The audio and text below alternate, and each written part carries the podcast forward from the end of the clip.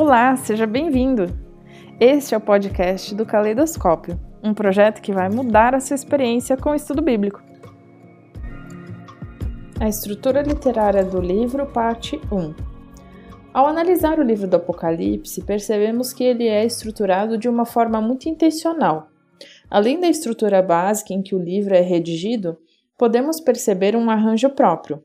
Franz Rosenzweig quando fala das escrituras sagradas, afirma: como algo é dito, não é periférico ao que é dito, ou seja, a forma como o texto é escrito se relaciona profundamente com o conteúdo do que é escrito.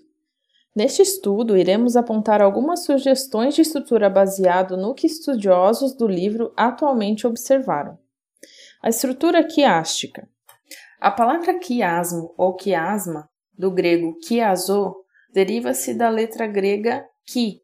É uma figura de linguagem ou recurso literário muito comum e um dos principais usados nas escrituras hebraicas, em que o texto está disposto de forma cruzada, como a letra X, definido também como um paralelismo invertido. Geralmente, o foco de uma estrutura em forma de quiasma é a porção central do texto, Independente de onde o autor defina como parte central, ele tem um significado importante para o todo, como também a posição de ideias.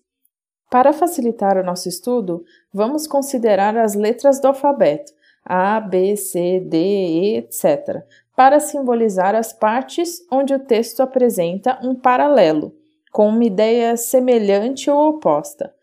Portanto, em uma estrutura quiástica, podemos ler da seguinte forma: A, B, C, B', A'. Dessa forma, nós temos um elemento central, que é a letra C. Então, começamos com AB, o elemento central C, e terminamos com B' e A'. Um outro exemplo poderia ser essa mesma estrutura, só que com dois elementos centrais. Então, nós trabalharíamos com a, B, C, C', B' e A'. Uma outra combinação poderia ser A, B, B' e A', sendo uma repetição como um espelho. Essa estrutura quiástica é usada tanto em narrativas quanto em poesia. Antes de analisarmos o texto do Apocalipse propriamente dito, vejamos dois exemplos interessantes. Narrativa. O ponto central em uma narrativa com estrutura quiástica geralmente marca uma reviravolta na trama, como podemos perceber em Gênesis 11, versículo 1 a 9. E um exemplo de poesia poderia ser o Salmo 113, do versículo 2 ao 3. Com o conceito de quiasma em mente, vamos voltar agora para o livro de Apocalipse. A estrutura exposta em nosso estudo segue a sugestão da obra Revelation of Jesus Christ, de Ranko Stefanovic, na qual ele esboça a estrutura do livro respeitando os paralelos quiásticos que são apresentados no texto. Então, de forma geral, seria assim a estrutura do Apocalipse, começando num prólogo, as promessas ao vencedor, a obra de Deus para a salvação da humanidade, a ira de Deus misturada à misericórdia e comissionamento de João para profetizar. E em seguida, o centro do livro, que é o grande conflito entre Cristo e Satanás.